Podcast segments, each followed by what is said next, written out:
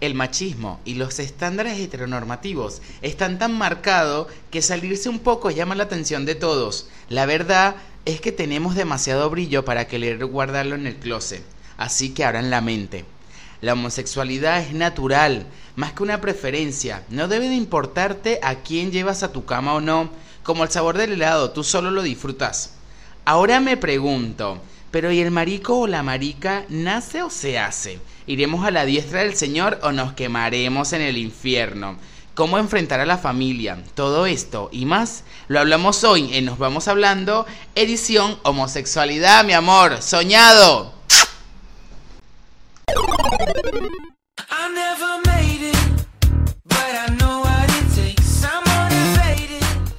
Bienvenidos a Nos Vamos Hablando.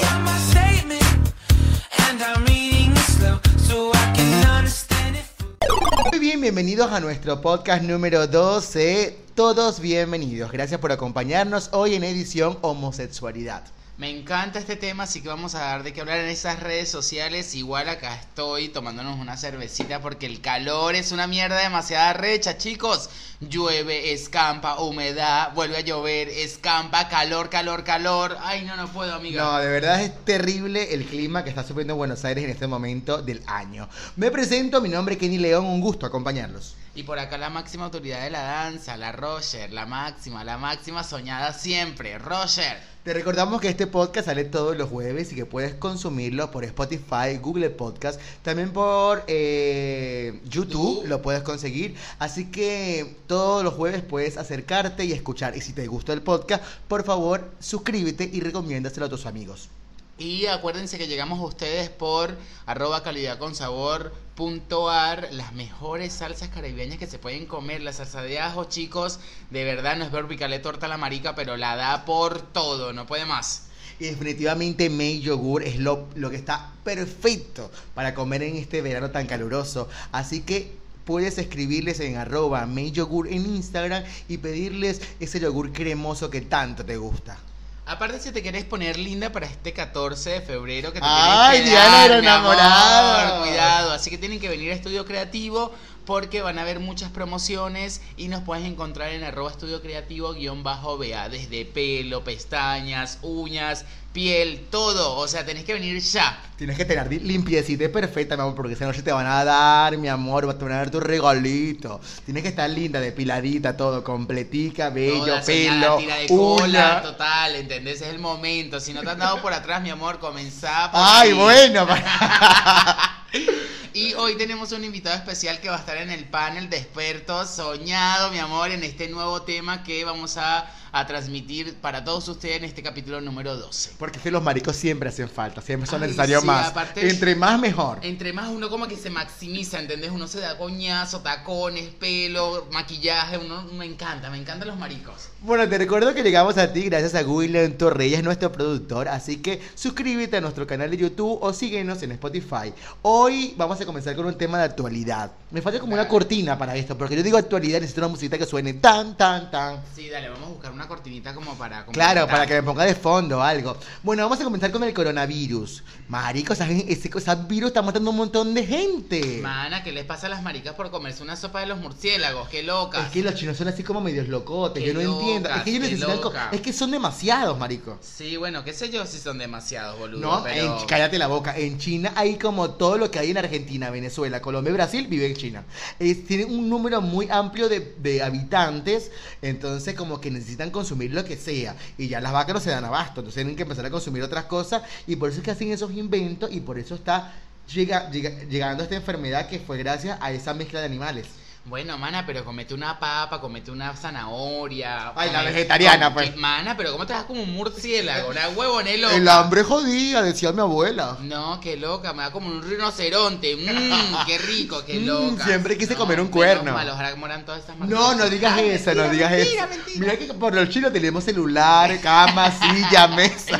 Gracias, Made in chino. China, Made in China. Aparte me encantan los chinos porque siempre cierran a las 10, ¿entendés? Como que los Tú quiero, tienes que me valorarlos, encanta. no los valoras. Sí. Yo amo a los chinos, igual la cantidad de chinos que hay en todos los países, en Venezuela, en Argentina, tienen un, un problema ahorita porque tienen mucha xenofobia, porque como el, chin, el virus se desarrolló en China Sí. y está llegando cada vez a más países, la gente ha dejado de consumir en el chino y hay mucho chiste pesado sobre el chino. Como que, bueno, voy para chino, me pongo un tapaboca. Marico, por más que sea, esa gente que vive acá no tiene que ver nada con la gente que vive allá y se siente perjudicado. Bueno, Ojo, ¿no? sí, qué sé yo. Pero bueno, cuéntanos qué pasó con esta enfermedad.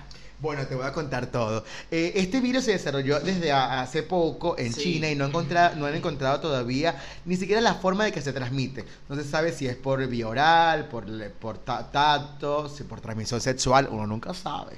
Puede Eh, ser igual. Puede ser, no se sabe cómo se transmite. China, humildemente, construyó un hospital para tratar a esa gente en 10 días. Sí, mal. 10 días, marico. ¿Sabes cuánto dura Argentina para construir un hospital? Y ni hablar cuánto dura Venezuela No, para... mi amor, en Venezuela todavía están construidas las torres donde va el tren que iba a pasar por toda Venezuela, mi amor, eso todavía está parado ahí, mi amor. 15 años y, y No, todavía está eh, en la Y torre. está. Maduro, mi amor, divina, y con su bigotico chévere. No, horrible, horrible. Entonces, este es, China es un país tan avanzado que construyeron en 10 días un hospital para poder tratar a la gente. No saben cuál es el problema, o sea, no, no saben cuál es el virus ni tampoco cómo enfrentarlo. Cada vez, la última vez que leí, que fue anteayer, 28 personas muertas. 28. Igual como que creo que encontraron una, una persona en Estados Unidos de esta misma enfermedad, así que como que se está expandiendo muy rápido. Igual China es una, una cosmopolita porque van muchos extranjeros allá, ¿entendés? Mucho, Y- además, que es y una de mucha las- gente que trabaja allí también. y Para que- mí es una de las potencias del mundo. Sí, es más, obvio. creo que si no digo Estados Unidos me parece una, una de las primeras potencias, pero yo creo que China es realmente la que tiene el dominio de todo eso. Porque la cantidad de chinos y la cantidad de trabajo que realizan de mano de obra que realiza el chino es increíble. Entonces me parece que este virus se expande y me parece que va a llegar a Argentina muy pronto. Ay, ojalá que no, igual. No creo que se coman las sopas de murciélago. No, ¿tú te acuerdas cuando llegó la, la fiebre del H1L1 TTT1? Ah, ¿Te sí, acuerdas? sí, la que la porcina gente se lavaba las manos con ¿Y el antibacterial. quería-? No, Mara. igual si sobreviviste a eso, mi amor, sobrevivimos a lo que sea. Ay, me encanta, soy leyenda, gracias. me encantó. Bueno, vamos a hablar también, chiquis.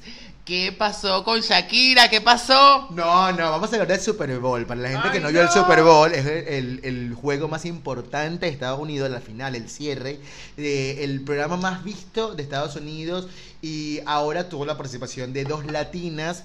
Una cosa en contra, en, en contra de lo que te venían haciendo, porque Claro. además en Estados Unidos con Donald Trump hay muchos problemas con los latinos. Entonces, que dos latinas representen allí fue un golazo. Entonces, dos latinas se presentaron. Jennifer López por República Dominicana, si no me equivoco, sí, sí, sí, y. Shakira por Colombia. Hablemos para iniciar medio tiempo de Shakira.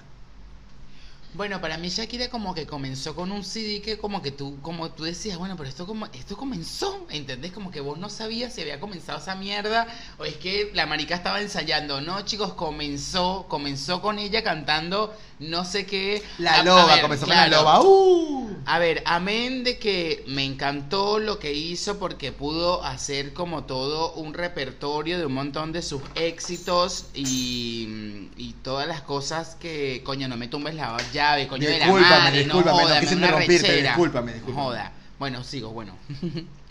bueno, este que la marica comenzó a hacer eso, boludo, de repente sale la Beyoncé, Pa- la, perdón, la Beyoncé. ¡Ay, qué bonita, pero Perdón, rubia! perdón, perdón, es que la Beyoncé Escúchame, es primero vamos a hablar de Shakira. más, sí. A mí me parece que Shakira hizo un buen espectáculo, a pesar Sí. de que eh, su. Creo que el color de su traje no le favorecía en el primer vestuario. Ay, a mí me encantó, Como que se perdía un poco. Y pasó por las cosas, por sus canciones más íconos, pero desde.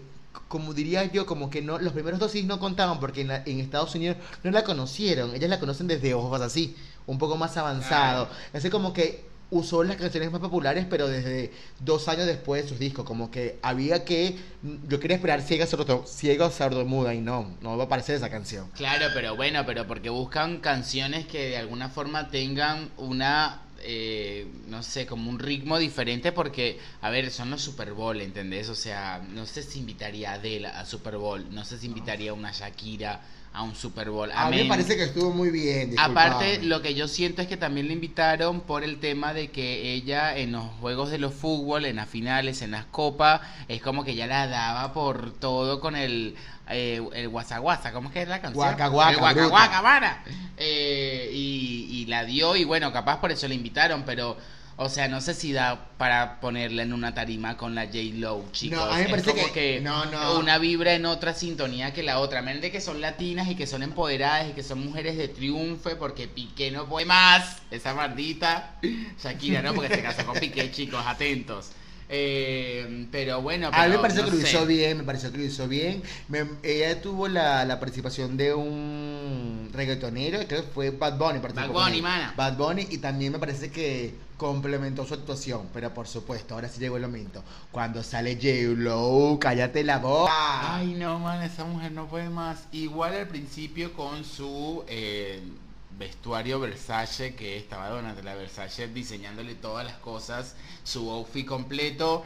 Al principio la sentía un poquitito dura y capaz un poco muy nerviosa, pero después fue como que, ah, se dio. Cuando saca ese bastón, cuando se monta arriba de los bailarines, todas la- la- las escenas que hizo con los bailarines, eh, hizo también un poco del tema de la salsa, como cuando hizo el homenaje a Celia Cruz, que Claro, hizo pero eso ese fue al final cuando estaba con. Shakira. Sí, obvio, pero bueno, como que fue, hu- hubo momentos muy buenos de J-Lo, pero, o sea, para mí, chicos, perdón, pero mi estándar más alto ha sido Beyoncé y, tipo, no lo puedo evitar, ¿entendés? Compararla con esta mina. Y nada, o sea, me parece que quedó como Beyoncé como siempre bien arriba, después capaz puedo poner un Lady Gaga, Madonna ahí como medio en competencia y después capaz esta presentación conjunto a Katy Perry, que tampoco me gustó mucho, pero bueno, hubo una inversión diferente. ¿Qué pasa con los Super Bowl de, eh, de esta temporada con el tema de inversión, chicos? O sea, Beyoncé hizo que la tarima subiera, bajara, fuego, gente corriendo, no sé qué, agarra, me suben las maricas, se van, ¿entendés? O sea, y después, o sea, como que, que- ¿qué hicieron las chicas? Bueno, yo quiero pensar, ah, opino diferente. Me parece que Shakira estuvo muy sencilla, pero va mucho respetando su onda y su actitud.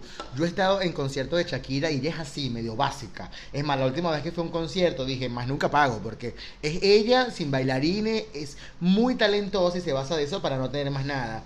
A diferencia de J-Lo, yo vi a J-Lo en vivo y es un show de luces, tarima, escenario, bailarines, sale, entra. Y esta vez no fue la excepción. Cuando Bueno. ella apareció en ese, en ese tubo, que acá se dice caño, magnífico, que quedó como Jesucristo con los, bra- los brazos estirados, me pareció una cosa espectacular. Y cuando su hija cantó, porque cantó la hija de Ah, sí, me pareció como un momento madre-hija perfecto, en un momento importante de su carrera. Era la primera vez que ella cantaba en un ¿Y espectáculo. qué momento? Aparte yo no sabía quién era esta carajita, yo quería esta carajita estúpida. Tranquila, tranquila. Mira, te voy a contar algo. Cuando J-Lo salió, yo dije, y después cuando se unió con Shakira, que bailaron salsa las dos y, y cantaron Waka Waka juntos, antes que Shakira se quedara solo con el tema, me pareció magnífico. Además, la movida de nalgas, cállate la boca. Sí, cuando obvio. se movieron las nalgas, las dos, taca, taca, taca, taca, taca, yo me emocioné. Yo dije, esto, esto la da. Yo creo que me gustó mucho porque yo soy latino y me sentí de una forma, de una u otra forma Qué loca. identificado. Porque como además me gusta la salsa, Sí. salió Jennifer con la salsa y al final cierran en la tarima empoderadas. Un, dos, tres, que la Jennifer casi se cae de la emoción. Sí, pa. Y se es- volvió, y volvió se- y volvió perfecta. Igual a mí no me gustó la cabulla que sacó Shakira como para bailar. Qué loca, que es esa cabulla que avió, La chica. cabulla, que- Qué loca. que eres pueblerina, coño, tu madre. de azúcar presente, gracias, para complementar. A mí me pareció que era como parte de su show, como que eh, capaz en Egipto se usa eso y nuestra ignorancia no lo deja ver. Pero capaz Bueno. era eso. En Pero Egipto, bueno, chica. En Bueno, Egipto. vamos a cerrar esta parte de eh, todo lo que es. eh, para todo chocolate le das a. Yellow. Mira, de, de hasta 10 le doy un 8. A J-Lo y a Shakira. Y a Shakira un 5, 6, como para complementar. Nos para profesora, ¿cinco o seis? ¿Cuánto le pones en el- 6, 6. Yo a J-Lo le doy un 9, me parece que estuvo maravillosa. Solamente que se equivocó al final con casi se cae. Pero por eso le doy el 9, porque estuvo perfecta. Pero a mi No, amiga bueno. Shakira le doy un 7 también. Como Igual que- Beyoncé con su cuerpo, chicos. Eh, perdón, ay, es que Beyoncé la amo. Eh, J-Lo con su cuerpo, o sea, así podrás tener mucha plata, pero para tener ese cuerpo. No, man, eso es de eso es nosotros, eso es latino, Ay, eso es de, de- esos culos son de nosotros, o 50 sea, años tiene J-Lo, cállate sí, la boca. man, y que, que cante con su hija, ¿entendés? Igual yo creo que decir algo, abro paréntesis, yo no sabía que era esta carajita y la tuve que googlear y entendí que era su hija. Yo decía, bueno, pero ¿qué le pasa a Jake Lowe? ¿Será que la pedófila? No, era su hija. Entonces entendí su amor. Ay, estuvo hermoso, a mí me encantó. Siento que además cuando Shakira estaba en la batería, su hija cantaba, ella cantaba, había como un trío maravilloso, me pareció Sí. perfecto. Yo despido esta parte del programa mm, para luego entrar al tema de hoy. Bien, hoy el tema, chicos, va a dar de qué hablar, así que bienvenidos. No se vayan.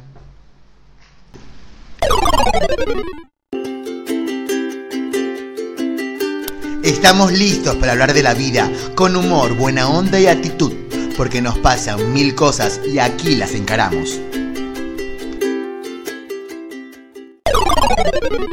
Volvimos, volvimos recargadas, mi amor, hoy con este tema que nos explota. Ay, este momento es nuestro momento, ¿entendés? O sea, nos vamos hablando, es de dos maricos y tenemos que hablar de los maricos. Y Ro- por eso Vale, queremos darle la bienvenida especial a nuestro invitado especial de este panel, Jesús. Jesús es un diseñador gráfico, marico potenciado, mi amor, divino, soñado. Así que si no lo siguen en sus redes sociales, síganlo porque es una tendencia para dar de qué hablar en estas redes sociales. Bienvenido, Jesús.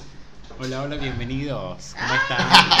Bueno, Me encanta. él sabe mucho de homosexualidad, porque como le gusta un Obvio. pepino, mi amor, ella vino entrenada para este podcast. Me encanta, me encanta. A qué bueno. homosexual no le encanta un pepino. Dime tú. Obvio, todo, a todo, las berenjenas. La berenjena. ¿Entendés? O sea, la berenjena fue como un icono, ¿entendés? Todo el mundo comenzó a usar la berenjena en el WhatsApp para porque hablar. es como grande y gruesa. Claro. Ay, me encanta, me encanta la berenjena. Igual yo tengo un amigo que decía, a mí me gusta más el pan, porque el pan me representa más, porque a mí me gustan blancas y largas. Qué loca, qué loca. Bueno, Bueno. bienvenidos Jesús a nuestro programa. Gracias. Hoy vamos a hablar sobre homo- homo- homo- homo- homofóbico, no mentira, homosexualidad y cómo nos enfrentamos a diferentes temas de la vida y cómo influyen eso en todos nosotros. Primero vamos a hablar de qué es homosexualidad. Para Ta, cada ta, ta, uno. Para vos, ¿qué es homosexualidad, Jesús? Para mí la homosexualidad creo que es, es elección a, a lo que uno quiere. No sé, bien sea a una persona del mismo sexo. Claro. Ah, bueno, esa es tu opinión. A mí me Vos- parece que la homosexualidad es cuando te gusta una persona igual de tu mismo sexo. Claro. Pero quieres seguir siendo hombre, no quieres, no quieres transformarte, no quieres cambiarte nada. Tu hombre te gusta otro hombre o tu mujer te gusta otra mujer y estás contento con eso y no te gusta el sexo contrario, porque Claro. si no pasaríamos a ser bisexuales. Claro, y aquí vamos a hablar claro. solamente de homosexualidad. Claro. Gente que le gusta su sexo y le gusta el sexo del mismo que él o ella. Bueno, me encantó, me encantó. Igual bien mi jaragua, Gracias, gracias, gracias. Cámbiate para traje baño rápido. Estaba nervioso, no sabía, esta- la gente me aplaudía, me miraba, no sabía. Qué loca. Bueno, para mí la homosexualidad, o sea, como que cada quien tiene su definición, para mí es algo natural, es algo que, que, que nos define, que, que es como nuestra, no sé, como nuestra esencia, o sea, porque de allí también nace nuestra personalidad eh, y se desarrollan un montón de cosas. Para mí la homosexualidad es ser eh, quien sos sin tabú, sin, sin prejuicios, sin frenos, ¿entendés? Es simplemente ser vos mismo y ya, obviamente que te gusta la persona del mismo sexo eh, y bueno, la mejor, me encanta. Mi amor, hiciste como, un- como una descripción de psicólogo, cállate la boca. Ay, mi amor, porque yo soy Gabriel Rolón, gracias. Bueno, entonces vamos a comenzar. Para ti, Roger, y para ti, Jesús, ¿el gay nace o se hace? Bueno, en realidad hay muchas versiones. Hay gente Claro. que dice que nace y otros que dice que se hacen. En Para ti, no me importa lo que digan los demás. Bueno, en mi caso yo nací homosexual. Ay, tú naciste maricón, con desde flores en la cabeza y escarcha pegada del cuerpo. Mana, te parieron. Ya yo lo sabía y mi madre también. así Claro. que Pero vos te mí- parieron o te hicieron cesárea. No me parieron. ¿Y a Ah, vos? a mí, yo, yo por parto natural. Ay, mana, me hicieron cesárea, así que yo nunca he tocado una concha, me encanta. Ay, sí. Eres como de pura raza. Mi amor, yo soy pura sangre, ¿entendés? O sea, sin concha en mi vida, Mami, gracias. Pero igual te amamantaste. Claro, Bueno, ay, guácala. Sí, obvio. Ay, igual chiqueteta hasta los, no sé, siete años, por eso soy así grandota, mana, no la doy. Bueno, para mí el gay nace y se encuentra. Antes o después, una cosa de aceptación. Hay gente que se acepta a los 15, a los 16 y hay gente que se acepta a los 35. Claro, claro. Porque ser gay es aceptar que tienes un gusto diferente a lo que la sociedad normalmente solicita o pide y que te estás enfrentando a todo ese mundo y no todo el mundo está ni preparado ni dispuesto a enfrentarlo. Entonces, por eso que yo veo esos casos donde esas mujeres casadas con tres hijos eh, encuentran al esposo con un chico, con otro chico. Entonces, por supuesto, ahí él se encontró y no supo cómo salir de esa burbuja donde vivía y estaba estable y se encuentra. Para mí el gay nace, nace, nace, nace y se encuentra. Claro, sí, igual también por los estándares y todo lo demás. Para mí, eh, yo nací, mi amor, yo nací, yo nací gay, ¿entendés? O sea, igual es como que, uno en, en- en el, en- cuando uno es más chiquito es como que no sé si existe gay o no, ¿entendés? O sea, es como que cuando uno se va desarrollando con el contexto, con, con todas las cosas que uno va aprendiendo, con las costumbres aprendidas y todo lo demás. Y bueno, o sea, la mejor si te nací, si naciste o te encontraste así como dice Kenny y aceptaste también ser parte de la cultura y de todo lo demás, porque hay mucha gente también de que es homo- homosexual, pero es muy homofóbico y quiero que entremos en ese tema total. Nosotros, por ejemplo, en Venezuela, siempre decía, ay, eres irecito, no sé qué, botas plumas, que no sé qué, macho por macho, no sé qué, ¿entendés? O sea, en, Venezuela, acá todavía se ve eso. Sí, obvio. Acá también, en Argentina también. O sea, mientras vos más.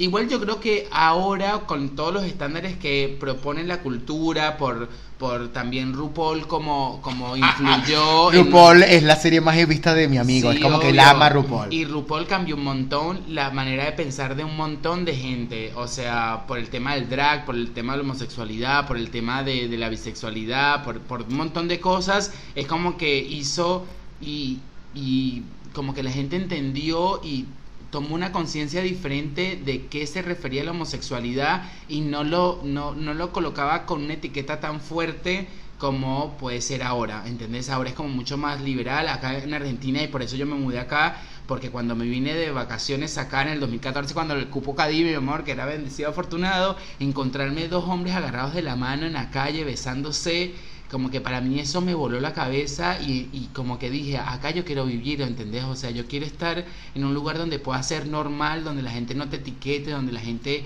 no te dé como... Igual te etiquetan. Te etiquetan, pero Hay un respeto. por hay un ley, respeto además. y hay como otra cultura, hay otra esencia, la gente entiende diferente, está preparada mentalmente y con una apertura mental impresionante y por eso también soy ahora eh, como que vivo acá en Argentina porque me encanta e- esa manera Porque también de Y ser. claro, y como, y como a él le encanta Argentina, se empezó a hablar así argentino como para que todo el mundo que ¿Entendés? era acá. ¿Entendés? Bueno, a- hablando de todo este tema, te voy a poner una nota de voz de un amigo que tuvo la... la nos hizo el favor de, hacerse, de, de transportar su información o su experiencia. La colocamos y luego hablamos sobre el tema, ¿te parece? Dale. Bueno, ¿cómo supe que era gay? Este, desde muy niño, cinco años más o menos, recuerdo que veía la televisión y sentía atracción por los hombres, en especial un animador conocido allá en Venezuela que era Daniel Sarcos, que me llamaba mucho, mucho la atención. Pero cuando fui creciendo un poco más, cada vez eran más los hombres que me atraían. Eh, y fui entendiendo que, que realmente eh, mi inclinación sexual iba hacia la parte de, de- de los hombres y no hacia las mujeres. De hecho, las mujeres ni siquiera las veía. Entonces, nada, eso. Esa es mi, mi historia.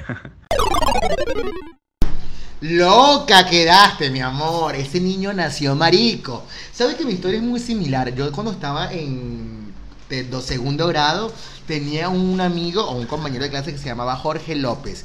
Cállate la boca, a mí me encantaba Jorge López porque era súper inteligente, además era súper como que hablaba con todos. Para mí, o sea, yo lo veía y me encantaba. Y yo tenía siete años.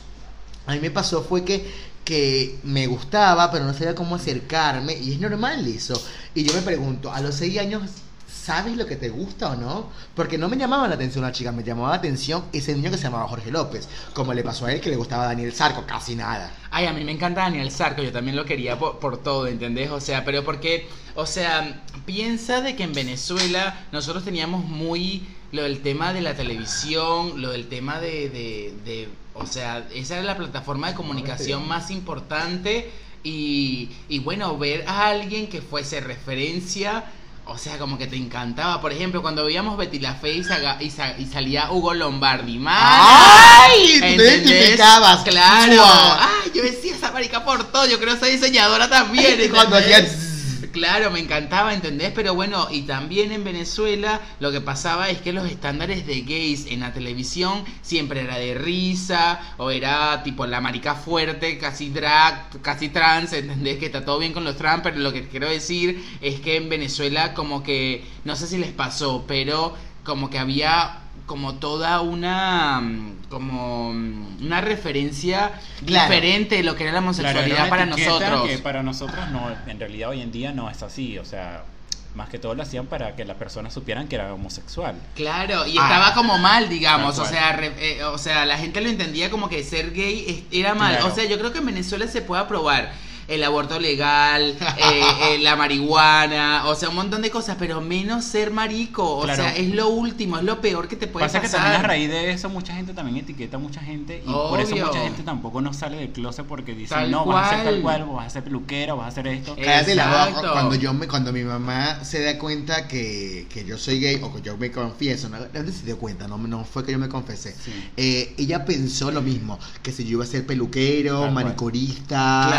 Claro. entonces cuando yo fui creciendo, fui conociendo gente, fui conociendo chongos, novios, amigos, tú cuando le hablaba, por ejemplo, que le hablaba de Roger, le decía, mi amigo Roger, diseñador gráfico, mi amigo Luis, médico, mi amigo tal, arquitecto, Ingeniero. ingeniero, como que yo le daba el currículo para que ella supiera que no necesariamente yo iba a terminar trabajando en una Claro. peluquería secando pelo, porque además yo no te seca pelo. Claro, que- aparte te capaz no te gustaba. no, para ¿entendés? nada. Yo soy, si bien yo soy re gay, no me gusta ni secar pelo, ni maquillarme, Maquillar, ni ponerme exacto, tacones, obvio. ni ponerme peluca. Yo Y me gusta maricar y ya, pero y hasta también ahí. eso muchas personas también evitaron de ser tal vez estilista o maquillador porque tal vez le iban a etiquetar de que era homosexual y, y acá por ejemplo en, en Argentina no, No puedes es ver así. claro ves un maquillador y es hetero no pasa nada o sea son etiquetas que O también un estilista que también es hetero. Tal o sea, cual. como que hay un montón acá que son barberos y bueno, o sea. y es normal eso o sea Y vos en Venezuela, capaz eras peluquero y te gustaba la- la- el cabello y eras hetero, es como que no, tú eres marico, claro ya no te etiquetaban de una vez Bueno, Aparte vamos la- a abrir el tema primero entonces Sí. ahora. Ahora vamos a hablar, cada uno va a contar eh, cómo fue que se enfrentaron a familia.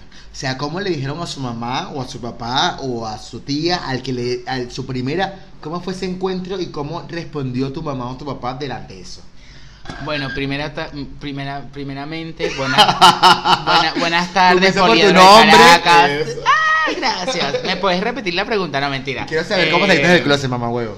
Y mira, a mí la verdad por todos estos estándares y por toda nuestra cultura heteronormativa muy machista total, porque quiero decir algo, eh, incluso hasta las mismas mujeres hacían como mucha referencia, como muy despectiva a, a nosotros los que trabajamos con belleza, porque por ejemplo te decían, ay, que te pintó el pelo, ay, la marica de no sé quién cita, la marica de Galerías Pacífico, la marica de, de, ga- de Galerías Plaza, ¿sabes? Como que te dejaban también como cognitivamente mal, ¿entendés? Como que eras la marica, o sea, como que nunca te decían, no, había un, un estilista impresionante, Profesional, exacto, impre- nunca, nunca, ¿entendés? No, marico me hizo las uñas por todo, ¿entendés? Como que eso lo tenemos nosotros y la gente lo hace inconscientemente. Roger, ¿cómo fue tu encuentro con tu Ay, familia? No te, yo no necesito- te yo necesito ese desvíes. contexto, Yo te necesito que, que tú respondas la pregunta. Bueno, eh, eh, yo le pasé un mensaje a mi mamá acá en Argentina. ¿Un mensaje de texto? Sí, ¿O de- wa- o- de o- WhatsApp. ¿Pero nota de voz o mensaje? No, no, fue todos mensajes porque,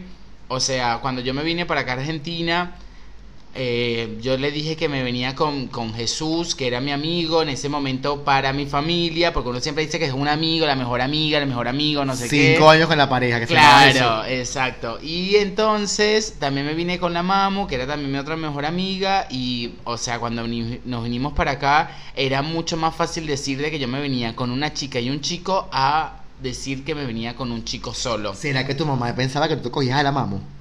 No, mi mamá pensaba de que Jesús se cogía la Mamu. y yo era la Tú amiga. eras la lámpara, la lamparita. Claro, yo era la soñada la que hacía Cupido ahí. Mentira, mana, mentira. Eh, pero bueno, o sea, a mí me costó un montón decírselo porque hasta que, o sea, inconscientemente lo que yo hice fue poder ser totalmente mm, estable ¿Y o por qué sentiste que mm, le tuviste que escribir un mensaje? O sea, ¿por qué llegaste a ese punto? Y porque, o sea, no, no estaba, no, estaba en. Venezuela yo, o sea, como para poder tener esa conversación. Igual tengo una conversación pendiente con mi, con mi mamá específicamente porque yo sé que tiene un montón de preguntas que hacerme y capaz por WhatsApp no da, ¿entendés? Claro. O sea, como que hay una, necesitamos tener una conversación bien seria de todas las cosas que ella piensa y las cosas que yo también pienso porque de alguna forma yo sentí como mucho rechazo en algunos momentos y capaz no, pero bueno, mi cabeza lo flashó y por eso capaz yo también salí de mi país como una manera de escape y bueno, cuando llegué acá y ya estaba más establecido que comencé a pensar y como que comenzó mi madurez a activarse porque, o sea, le pasa a todo el mundo cuando emigra, fue cuando dije que, bueno, que yo no quería decir, o sea, yo no quería Bueno, estar en un, estereotipo de eh, buscar una novia, ¿entendés? Claro, O ¿Y sea, qué te no. llevó a decírselo? O sea, ¿por qué se lo dijiste? Y porque ya momento? Llegó sentía... tu hermana, ¿no? Claro, no, ya yo sentía que, o sea, ya estaba, ¿entendés? Y un día borracho, ¿entendés? En la boca, cuando vivíamos en la boca, Qué linda estaba La con mi Boca. prima y bueno, yo le comencé a pasar mensajes como que a todas las personas que... Primero se lo pasé un mensaje a un primo que yo creo que es gay, que está en Chile, pero él dice que no, pero yo creo que sí. Eh, Todos sabemos que lo eres, mi amor. Entonces yo le pasé un mensaje a él como para que él me dijera, ¿entendés? Que él también era marico y yo sentir, no soy el único marico de la familia, ¿entendés? Y bueno, a- al final me dijo, ay, bueno, está todo bien, pero yo no soy. Yo, ay, bueno, no se me dio. Y bueno, ahí fue cuando le pasé un mensajito y le dije, no, bueno, sí, o sea, quiero hablar con vos, me parece que me gustan los chicos y con eso no quiero decirte que... eh, que, que voy a cambiar de género porque chicos o sea Es mucha pregunta. Obvio, aparte uno se replantea un montón de cosas, porque en Venezuela capaz con la falta de información en educación sexual y en un montón de cosas, y por falta de internet y por falta de un montón de cosas, eh, uno se preguntaba, bueno, o sea, si me gustan los hombres, quiere decir de que soy mujer, ¿entendés? No. Sí, yo me lo pregunté, ¿entendés? Porque yo decía, bueno, no puedo ser gay y, y peluquero, ¿entendés? O sea, o sea, tengo que ser... Igual tú sabes de peluquería, de Sí, maquillaje, encanta, de modelo, O sea, todo, yo todo. tengo que ser entonces una, una mujer, ¿entendés? O sea, hasta eso me llegué a preguntar. Quizás tú eres una transexual y no te has conseguido, No, amiga. no, o Tú sea, te lo como quieres que, cortar, dime no, la verdad. no, o sea, como que a mí me gusta ser hombre y que Y me lo- gustan los hombres. Pero te gusta que te lo chupen. Sí, obvio. Entonces sí, entonces sí eres un hombre. Sí, obvio, o sea, Eres aparte... un homosexual. Sí, a mí me gusta ser hombre y vestirme como hombre y que me gusten los hombres, ¿entendés? Como que siento esa cosa masculina, me encanta, me encanta. Cuéntame Y, tú, Jesús, bueno, cuéntame eso, tú. Gracias. No, bueno, en mi caso creo que eh, desde que nací siempre supe que era homosexual. Pero ¿por, Por qué? ahí- ¿Por qué? ¿Qué- porque lo sentía, porque yo veía ¿Pero qué sentías? Como que te, el culo te dilataba. ¿Qué No, no, no, no, en ese momento no, no sentía nada sexual, sino que atractivamente me llamaban la atención los chicos desde niño, o sea, desde preescolar. Veía un niño y era como que me gustaba, o sea, me llamaba la atención. Después, este, con el tiempo, ya la adolescencia, ya yo lo sabía, pero obviamente no sabía eh, ¿Cómo qué hacer. Claro, porque es como que no, no sabía si decirlo, a quién preguntarle, porque esa es otra cosa. O sea, a veces vas creciendo y no sabes no con quién hablar. No, es muy difícil cual. porque Claro. además tu familia, tus personas más cercanas, tu mamá, tu papá, tus tíos, es como que no le puedes hablar de eso porque No, eres como el extraterrestre dentro de la familia. Claro, entonces nada, yo sé que mi mamá siempre lo supo, pero bueno, ella era como que nunca tampoco buscó una información o de decirme, hijo, si, si te gusta esto, eh, está bien, o sea, no, yo crecí, después con el tiempo eh, tenía un novio, ¡Eso! a los 16 años conocí a alguien, casi 17 años, y, y bueno, él fue mi, mi novio en ese momento y mi amigo, y cuando le presentaba a mi familia, toda mi familia era mi amigo. Claro, por supuesto, sí, pensamos todo, mi amor. Obvio, después este nada, con el tiempo mi mamá tuvo que hacer una diligencia en Caracas y ella se tuvo que quedar en mi casa y cuando vio que los dos dormíamos juntos, fue claro, me preguntó, me dijo que si esa persona y yo teníamos una relación y le dije que sí. O sea, me senté con ella y ¿Lloró? Sí. Drama, lloró. drama. Claro, ella ¿Qué lloró nivel de drama? y me dijo que drama. por qué no le había contado nada si era mi mamá. Pero bueno, son cosas que a veces uno no sabe si contarlo o no porque uno tiene miedo del rechazo. Y la respuesta, la respuesta. Claro. Nada, ella se puso a llorar y después, bueno, nada, como que entendió, eso sí, me dijo que tratara de que toda la familia no lo supiera, que lo importante era ella. Pero después con el tiempo ya toda mi familia sabía. O sea, siempre Claro, mi familia supo. por todos lados, mamá huevo. Bueno, no tanto, pero normal, normal. No, pero este después como que igual me sentí libre y no cambié, siempre fui la misma persona. Hay gente que a veces eh, cuando se declara cambia totalmente o son La Roger. las personas que no o que por ahí se encontró más con esa persona y como que fue li- se liberó totalmente. No, en mi caso siempre fui el misma la misma persona, tranquilo. Claro, además que siempre fuiste muy tranquilo. Claro, Aún eres. Tal cual. Y bueno, hoy en día eh, mi mamá me ama, mi familia me quiere tal cual como soy. Hay gente que a veces se pregunta si su familia lo va a dejar de querer y en mi caso, en mi pensamiento creo que no. Siempre tu mamá te va a querer como eres. ¡Aplauso para mi Zulia! ¡Oh! Gracias, Zulia, me encanta. Gracias, pasa, Zulia. pasa. Pasaste a las cinco finalistas. Gracias, Zulia.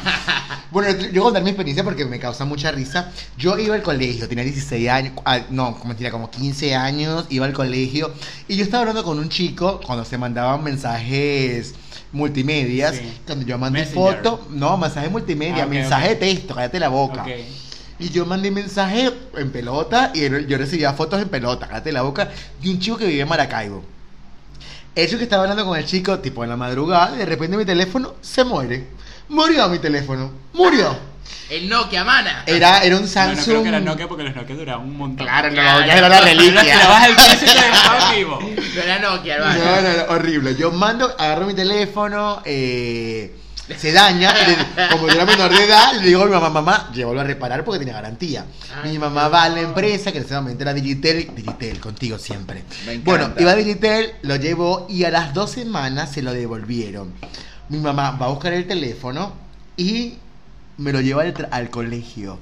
Y me dice en el colegio, en el liceo, yo vestido de bachillerato, camisa beige, me lo entrega en el carro, me dice, aquí está tu teléfono. Y yo le digo de tonto, ¿lo revisaste a ver si era el mío? Sí, lo revisé todo. Cuando yo reviso los mensajes... Ah, Me caí, me caí horrible, me caí horrible. Yo llego en la. Yo no me quería ir a mi casa. Yo estaba inventando, es que yo le presté el teléfono a un amigo y el amigo, mi amigo le escribió al chico. Yo inventaba un cuento en mi cabeza, pero nada que ver. Mi mamá es re fanática de las novelas. Yo llego a la casa, ya tipo 7 de la noche, mi mamá no me habló en todas las... Vimos la novela completa, ella al lado a mi lado completamente, la vimos toda. Y después que se acabó la novela, yo me fui a dormir y ella se acercó a mi cuarto y hablamos a las 11 de la noche. Mi mamá lloró. Tú no sabes lo que lloró mi mamá. Lloró un montón. Mi mamá decía que yo iba a estar enfermo, que iba a terminar con VIH, que me iban a caer a golpe por la calle, Ay, sí, la que a los maricos le, le- le pegaban a todos lados, que me iba a ir mal, que me iban a maltratar, que iba a terminar trabajando en una peluquería o prostituyéndome. Mi mamá tenía todo eso en la cabeza. Todo eso en la cabeza. Como si estuviera mal trabajar en una peluquería. Claro, como si fuera una ofensa, pero mi mamá siempre quería como que yo fuera, no sé, médico. Y yo ahora soy animador, una cosa loca. Entonces, mi mamá como que tenía mucha... Y ese día lloró mucho, me hizo todas las preguntas que pudo. Y el día siguiente me levanto y era como si nada hubiese pasado. Mi mamá no hizo ningún comentario y fui y seguí siendo el hijo... Disculpa mis hermanos, soy el hijo preferido.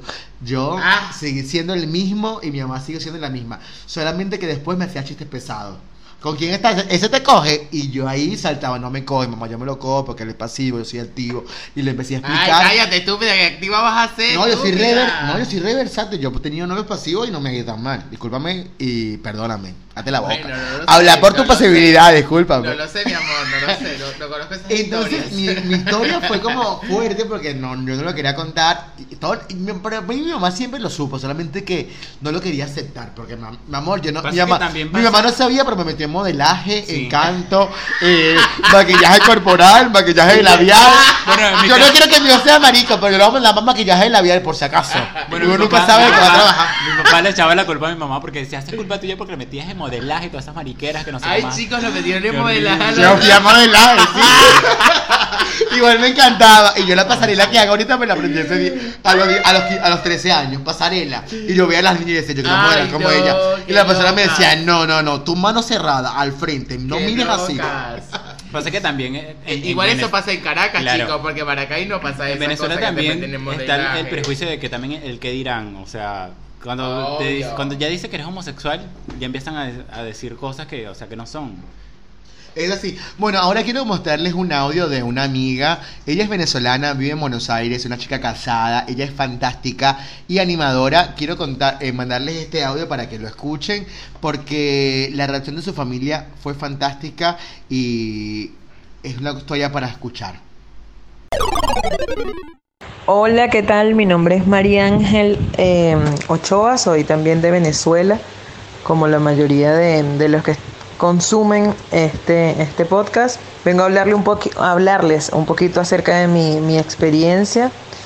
Eh, bueno, en Venezuela, obviamente por todo esto del tabú, y no sé si estamos un poquito o en el momento que me vine, ya yo tengo cuatro años acá, todavía era, era- no la dabas, no sé, era, era como una enfermedad, algo así, ponele.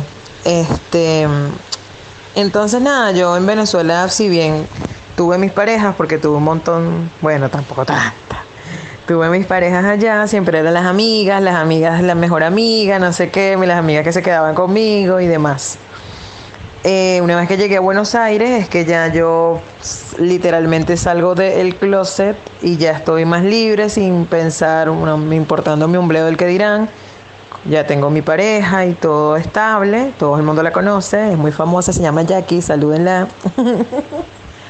Eh, y nada, pues a mí eso en realidad no he tenido ninguna escena, eh, o sea, nunca, me han, nunca he estado en un rollo homofóbico.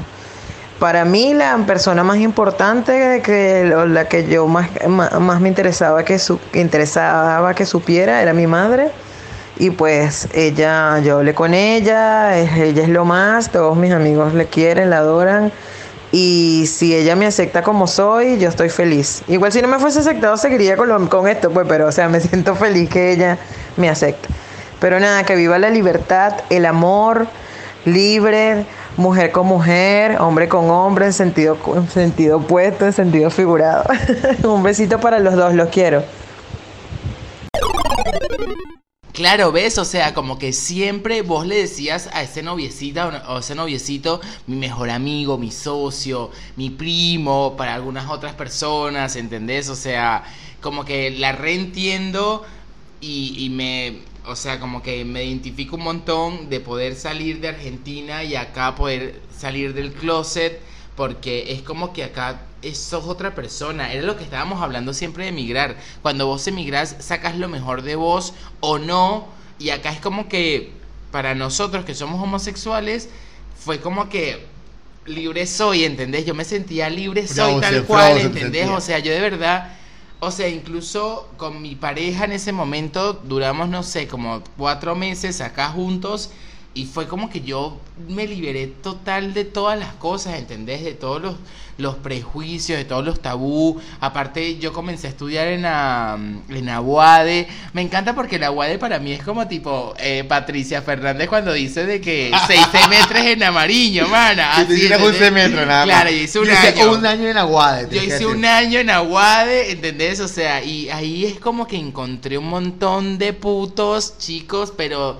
súper copados. Y soñados, porque el que va a la Aguade es hermoso casi Claro, y, y, y como que cada quien estaba en lo suyo, que está, tu, su familia los reaceptaba, incluso conocí un pibe que tenía como 16 y era reputo y vivía con su familia, con su novio, con su familia a los 16 años. O sea, tipo, yo decía... ¡Ah! Cuando Roger dice reputa es porque es re Es reput, es como pasiva. Ay, bueno, no Porque siempre utiliza pasiva como forma despectiva. Horrible, Horrible porque no, discriminas a los maricos. Horrible, no sabes hablar, cállate la boca. Bueno, pero entonces lo que te quiero decir es que si yo capaz fuese vivido en Argentina desde chiquita, mi amor, yo fuese así una chica trans, ya, ¿entendés? soñada. una drag queen soñada, montada, producida por todo. Parece que acá tienen otra cultura, otra, no, otra cultura, hay más conocimiento. Sí, hay otra conciencia, hay otra apertura social, no hay una sociedad tan machista. Nosotros en nuestra, en, o sea, por eso les digo chicos, o sea, no, tu familia como te decía de lo del tema del VIH y a mí también me lo dijeron, ¿entendés? O sea, mi mamá me como decía miedos. Como, o sea, mi mamá me decía, ay, vos sabés que se murió el vecino no sé quién de VIH porque era marico. O sea, porque me decía, eso me... Lo que pasa es que antes el VIH, cuando se, se dio a conocer la enfermedad, el VIH era casi como que exclusivo para los homosexuales. Y después se fue encontrando en heterosexuales y se fue haciendo, se, se dio a conocer que el VIH podía ser contagiado por cualquier persona y cualquier persona podía contagiarse, o heterosexual, homosexual, y actualmente la cifra el homosexual sigue teniendo más número en, eso, pero hay mucha gente heterosexual que también posee el VIH. es como un miedo interno de tu mamá o de tu papá que, tiene esta información, que escuchó en la televisión o en el periódico en ese año y que quería cuidarte de una u otra Igual forma. el VIH no solamente se transmite eh, por sexo, sino también una transfusión de sangre también puede pasar. Claro, hay, muchas... Igual se me parece que es tema para un podcast completo. Claro, y bueno, pero igual es, también está bueno decirle a todos nuestros oyentes que usen preservativo porque no solamente el VIH es una enfermedad de transmisión sexual, sino existen un montón de otras cosas, así que está bueno usar preservativo. Momento salud, gracias. Definitivamente no a todo el mundo le pasa tan bueno como nos pasó a nosotros y que tuvimos una buena recepción y no todas las experiencias son agradables. Quiero ponerte nota de voz que mandó un amigo que espero que me perdone por mandarla, eh, presentarla acá, luego le voy a hablar al privado. Eh, él es mi amigo, lo quiero un montón y esta es su experiencia. comentarle un poco cómo fue mi experiencia. Eh, yo siempre sentí, digamos, curiosidad o atracción por los chicos, pero fue ya después de grande como que, como que me decidí a hacerlo por, por muchas cosas. O sea, yo tuve novia, como dos novias, tres. Y después a los 19 empecé a salir con un chico que lo conocí fue cuando me di cuenta que, que nada, pues que, que me gustaban los chicos. Y decidí eh, afrontarlo, digamos así. Eh, no fue fácil, eh, pasaron muchas cosas, bueno, por lo menos todo, todo, lo que era también como lo que quiere decir con el tema familiar, que siempre por lo menos te preguntan, ¿viste? Por lo menos tú llegabas a la casa y las tías, ay, ¿cómo te va en la escuela? Y las novias, y era así como que uno todo confundido o algo así, siempre como mucha presión, digamos, familiar y social con el que dirán, qué va a decir la gente, pero bueno, después de eso, este que ya asumí pues de que me gustaban los chicos y que era lo que lo que quería y lo que me gustaba para mí este nada por lo menos mi mamá se lo conté a mi mamá una vez que me preguntó al principio fue difícil me acuerdo que lloraba todos los días cada vez que, que yo llegaba lloraba y yo así como que bueno un día así como que bueno basta que, que soy marico viste no me morí. Bueno después se, se le pasó y me acuerdo que después me fastidiaba también una vez que terminé con, con, con un novio que tuve y me decía me decía cosas. Entonces ya después nos reíamos de eso. Y bueno, mis primos después se los conté, o creo que no sé si realmente hubo necesidad de hacerlo, pero como que lo asumieron y fue todo bastante eh, placentero, agradable en general. Lo que pasa es que también hay muchas cosas que no sé cómo decirla, no son fáciles pues también decirla. Por lo menos me acuerdo que a mí de pequeño mis primitos me tocaban. Me explico, yo tenía dos primos mayores y después le contestó a mi mamá y mi mamá como que, bueno, así como que lloraba y todo eso. Me decía, no, que cómo es posible que yo dije que te pasara eso. Y yo, ay, bueno, a lo mejor era que iba a ser marico, no sé. Pero yo de chico, yo tenía dos primos mayores que me tocaban. Y entonces, nada, eso. Después, bueno, fue la curiosidad antes de yo tener mis dos novias, como que igual yo tuve, digamos, como que contactos cercanos del más allá, ¿viste? Boludo, pasta. Y como que fue experimentando un poco, pero Después tuve novias quizás como por todo mismo eso de, que bueno, es que tienes que tener novia, que dónde están las novias, que, que, las novias, que... Y nada, yo la pasé bien cuando tuve novias y todo eso. Pero, pero, como que después me di cuenta que lo que no le gusta es el huevo, mami. Cuando no le gusta el huevo no hay vuelta atrás. No hay vuelta atrás. Pero imagínate, no puedo decir todo esto así por ahí. Es como, es como medio fuerte eso también. Coño de la madre, porque tu tía te pregunta por la novia. Ay, eso es una presión muy fuerte, chicos, que te pregunten por la novia o cualquier otra persona, ¿entendés? O sea, y la noviecita, no sé qué. O sea, ¿qué onda? ¿Por qué nos tienen que preguntar por la novia? ¿No Es nos que- gustan las mujeres? Es que en Venezuela como que vos si sos varón tenés que tener una novia a los 15 años, a los 13 años o hasta los 5 años. Ahí está tu noviacita, la, la vecina de la esquina. Ay, no, como que eso es re común esa pregunta Claro, es incómoda. incómodo porque uno siente que, ajá, ¿qué le puede responder uno a esa persona? Claro, como que... mm, Sí, yo, bueno, en mi caso yo me quedaba callado, yo no decía nada. Porque tú eres tímida. No, yo No, es horrible. Igual yo tuve noviecitas, cuidado, Ah, cuidado. entonces no eres de pura cepa. No, mana, pero igual como Fueron que... le- besitos nada Claro, más. Yo besitos y abría los ojos así como Yo, que... yo llegué hasta el ¿qué sexo, hasta, el- Claro. hasta, hasta besarle las tetas, yo no llegué más a la... Ay, eco, eco. Sí, yo ¿no? tengo una tía que siempre me preguntaba por las novias, así como que maldita mujer, no, no. Y vieron lo que, que, que él tenía como experiencia con los primos. Yo siento que no, no está tan mal. Yo también tuve experiencia con mis primos y siento que era una cosa de No sé si juventud. no está tan mal. O sea, yo no, para mí no está tan mal porque mis primos tenían la misma edad que yo. Y como que era más que por ser homosexuales o no, porque actualmente mis primos son heterosexuales Claro, y todas las personas que tuvieron encuentros conmigo en la adolescencia son heterosexuales, era como una cosa de conocerse, de, de eso de la masturbación grupal, de conocerse el cuerpo, que no, también te loca, pasen. No, loca, eso es... No gasté, no. Ah, yo no sé, para mí No, no. Yo he contado, loca, pero tú loca. tuviste con un primo. Sí, obvio. Entonces, o sea, cállate estúpida. Bueno, pero, o sea, pero no me parece eso de, la- ay, vamos a masturbarnos todos juntos. No somos, Pero es que no es, somos es muy nada. común antes. Pero eso. también pasa eso. O sea, hay gente Ay, que se no masturba sé, para eso me parece quién, raro, me parece. ¿Nunca te masturbaste con amigos viendo una porno? No. No, yo Ah, yo me masturbé con amigos sin que yo fuera homosexual, o sea, sin ningún, hacer ningún comentario homosexual, No, no, no, viendo no. una porno. ¿Y Capaz- qué veías, la porno o las pijas de los demás? Yo veía la porno y la pija de los demás. Martita. Ahí por todo, ¿entendés? Claro. Habla claro que lo que veías era ellos. Bueno, no sé, yo de verdad. Por eso te gustan los fiesteros, Rafa. Definitivamente cada experiencia es diferente y Sí. hay, que, a- hay que respetar eso. Y esto abre un tema muy fuerte como es la homofobia, todo el miedo que siente uno al ser gay y escuchar la cantidad de comentarios homofóbicos Claro. que lanzan amigos, familias y Y conocidos. eso se vive, por ejemplo, más en Venezuela. Siempre hay un chalequeo, vas caminando por la calle y te dicen cualquier mierda. Acá, por ejemplo, vas caminando. Sí, el chalequeo no lo pasa odio. nada. O sea, no, aquí, no pasa nada. Yo era tan fuerte cuando estaba chico, pero tan fuerte. que Yo tenía Para, ¿qué quiere decir fuerte, fuerte? re pasiva, fuerte como, loca, re como re femini- femenina. Muy afeminada. Era muy Claro. afeminada. Cuando yo era tan fuerte que yo caminaba cuando tenía 10 años por la calle y la gente me gritaba cosas. Pero que meneabas mucho la cadera. Yo me meneaba mucho la cadera porque yo venía escuchando, yo me sentía Jones caminando, pa, Concha. pa. yo me sentía y la gente me gritaba. Yo sufrí mucho bullying en el colegio, un Y sí. montón, un montón, un montón.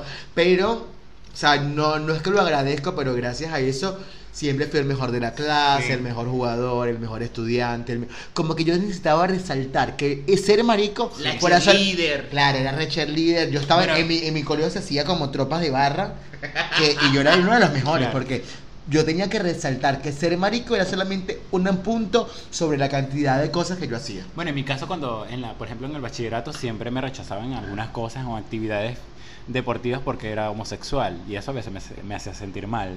O me hacían bullying también, o sea, ni siquiera Es me integraban en, en los equipos porque Eres el último era- de elegir claro, fútbol, seguro. Tal cual. Yo ni siquiera participaba porque no me gustaba, pero igual uno se siente mal porque es una persona también, uno quiere compartir y disfrutar.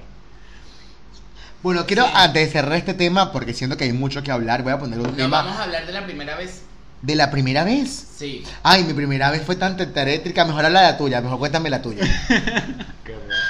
Bueno, mi primera vez eh, mm, eh, fue con un primo también. ¿Viste, gafa? que el primo me dijo como que vamos a jugar a que vamos a hacer lo que lo que hace el hombre y la mujer, ¿entendés? Como mamá y papá, pues. Claro, el papá y papá. ¿Y quién era la mujer? La Yoximar, obvio. Y yo, bueno, me metí en el personaje. Dale una tetica, Claro, dale una tetica. No, igual, igual de verdad, o sea, yo de verdad no entendía nada, ¿entendés? O sea, no, me- no entendía lo que me estaba diciendo. Entonces comenzamos a besarnos y la mamá de él los encontró besándonos y, y fue como que tipo, ¡ay, no sé qué! ¡Ah! Y nos bañó, chicos, nos bañó, ¿entendés? O sea, como que... Para sacar el demonio de ese Claro, cuerpo. es que ustedes no pueden hacer eso, que no sé qué más, eso lo tienen que hacer a no sé quién cita, a no sé quién más. O sea, como que nos nombró gente para nosotros hacerle eso, ¿entendés? O sea, y yo, o sea, ahora como que uno grande, después que piensa toda esa situación, uno dice, ay Dios mío, ¿entendés? O sea, qué ignorancia de todos, ¿entendés? O sea, de, de, lo que pasaba en ese momento. Y bueno, nada, o sea, esa fue mi primera vez, fue media bochornosa, igual no hicimos nada, yo no acabé, nu- nunca, no, o sea, ni se me paraba la pija, yo no entendía nada, no, no sabía de qué era pararse la pija, ¿entendés? O sea, fue como X total, pero eso lo que me hizo germinar fue lo que, es- lo que soy ahora, así que bueno. Como que fue la germinación de esa linda flor. Claro. Vamos a escuchar este audio que también está súper interesante. De para la primera escuchar vez. la primera vez. Y mi primera vez, ¿cómo fue? Bueno, eh, fue ya bastante grande, a los 20 años, porque mi etapa de no aceptación fue, fue larga. Eh, no me terminé de aceptar, sino hasta cuando tenía, no sé, 18, 19 años. Eh, tuve que decir muchas mentiras para que eso se pudiese dar, sobre todo a mi papá y a mi mamá. Eh, no la disfruté al 100%. eh, fue, fue dolorosa, fue un poco traumática también. eh, estaba preocupado por las mentiras que había dicho. No fue linda, no fue una primera vez linda, eh, pero bueno, fue la primera vez que me tocó. eso, o sea, a veces la persona no sabe qué, qué- hacer o qué, sen- o qué siente cuando, cuando ni siquiera se acepta o no sabe lo que siente por la otra persona. Yo creo que a muchas personas le pasa, en mi caso no fue así, pero, pero nada, a veces también es experimentar. A veces uno no, no, no siente o no, o no lo hace porque porque quiere, sino porque, no sé, es como... Se dieron las circunstancias, Claro, se se, dio la dio y se circunstancia. dio y- y- Yo creo que yo guardé mi primera vez, la guardé como, o sea, la primera vez que hubo penetración, creo que fue lo que yo Sí. guardé. Eh, como que la guardé como las niñas guardan su virginidad. Y mi primera vez fue con la persona que yo quería, con, con- o sea, me gustaba mucho el chico, pero él me ayudó, tanto que mi primera vez no fue ni dolorosa. Sí. Cuando yo lo hice por segunda vez, marico, me, me, me dolía todo. Pero la primera vez fue muy linda por eso, porque el chico como que se esforzó, como que lo hizo despacio. Yo conté que era mi primera vez, como que él hizo un buen trabajo. Pero creo que cada, cada experiencia es diferente para cada uno y como que muchas veces eh, la primera vez no es la mejor, hay que esperar la segunda. Llegó el momento de poner un poco de música a este lindo podcast, así que vamos con momento musical y ya volvemos.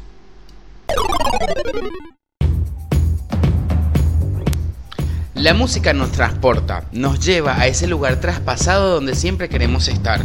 Este es nuestro momento musical.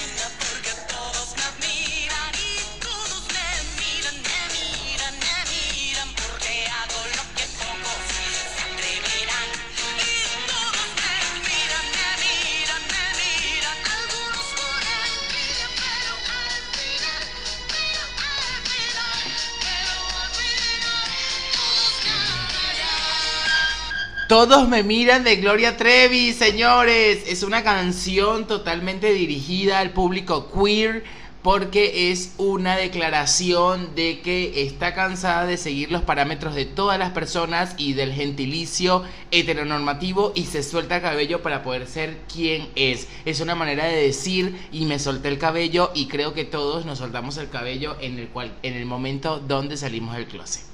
Me encanta. Esa sí, definitivamente es una canción que marcó pauta, además que lo ubicó a Gloria Trevi en un punto, porque la cantidad de homosexuales que se identifican con el tema y que bien sea de una forma jocosa o no jocosa, disfrutaban del tema en el, la discoteca sonaba, mi amor, por todo dar los mar- Era como que el momento esperado de la noche, bailar esa canción. Actualmente esa canción cuando suena y estás con amigos, te ríes un montón, te pones tacones, le, le pones toda la onda, porque esa canción representa ese, esa oportunidad de ser quien eres. Tal cual. Y Gloria Trevi, eh, ¿qué pasó con vos en tu vida en ese momento?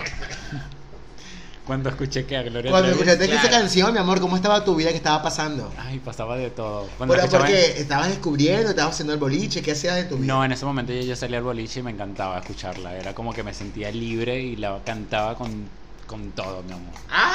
Por todo, sí. Qué sí. linda Gloria Trevi, además que el video es súper lindo. Ella la, se posicionó como una de las mejores cantantes. Siempre fue una de las, ma- de las cantantes que más se identificó con la comunidad.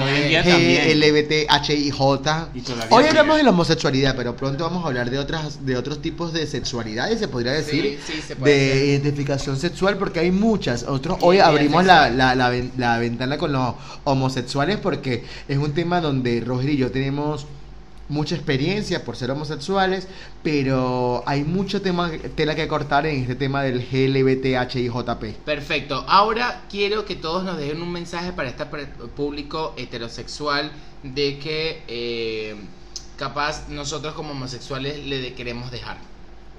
Comienzo. Para mí la homosexualidad no es una elección, es nacer y simplemente aceptarte. Si conoces a alguien homosexual que está en un proceso de encontrarse, no hace falta que lo presiones. Déjalo ser y cuando él sea su momento va a salir. Y si tienes amigos homosexuales, quiero contarte que somos súper fieles, somos re buena onda y que te podemos entender. Somos los mejores amigos que puedes tener.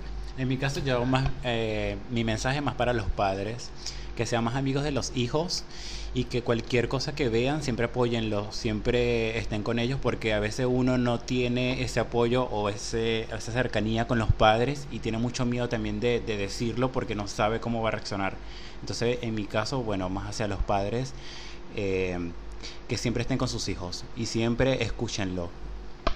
No, la verdad que mi Zulia pasa. La pasa, la dio, pasa, la dio, pasa la dio. total, ¿entendés? Está ahí agarrada de mana. Roger, ¿cuál es tu mensaje? Bueno, ante todo, muy buenas noches por carajo. Cortala con el mismo universo. Eh, no, para mí. Esto suele pasar. No, no, no pasa nada. Ay. Bueno, mira. eh, para mí es un mensaje como para toda la comunidad en general, eh, porque me parece que la homosexualidad se los dejo tan simple como esto. Ustedes heterosexuales, ustedes no dicen que son heterosexuales cuando son grandes por una aceptación de la gente. Nosotros no tampoco tenemos que decir que somos gays. Así que déjennos ser, dejen ser quien somos, porque somos personas brillantes. Como decía Kenny, somos ingenieros, somos peluqueros, somos estilistas, somos maquilladores, y eso nos hace ser quien somos y quien realmente queremos ser para la vida. Gracias. ¡Ay, la vi! Me encanta. Muy bien, señores, y de esta forma despedimos este programa. Recuerda que llegamos a ti gracias a William Torreque, productor de este podcast. Y también podés contactarnos por arroba calidadconsabor.ar porque son las mejores salsas caribeñas para probar. Definitivamente, si quieres ponerte bella y quieres aprender todo sobre Meika, tienes que inscribirte en los cursos de Meika Caíta estudiocreativo.ar. Búscalo en las redes sociales como estudiocreativo.ar. Y también tenemos que cerrar esto dándole las gracias a Jesús. ¡Gracias! Jesús, genio, gracias por estar en nuestro programa, la verdad. Y gracias a todas las notas de voz que nos pasaron. Muchas personas realmente se echaron para atrás porque no se sentían tan eh, oportunas para dar su nota de voz. Pero bueno, las que están, la verdad que súper agradecidos. Gracias por escucharnos y gracias por tenernos en cuenta. Por acá, su humilde servidor, Roger Castro, le dejo un beso y que tengan una gran semana. Nos despedimos. Recuerda suscribirte a nuestro canal de YouTube o también recomendarnos en tus redes sociales como Instagram. Así que búsquenos como arroba nos vamos hablando. Chao, chao, me despido. Mi nombre es Kenny León. Hasta la próxima. Gracias chicos por la invitación, mi nombre es Jesús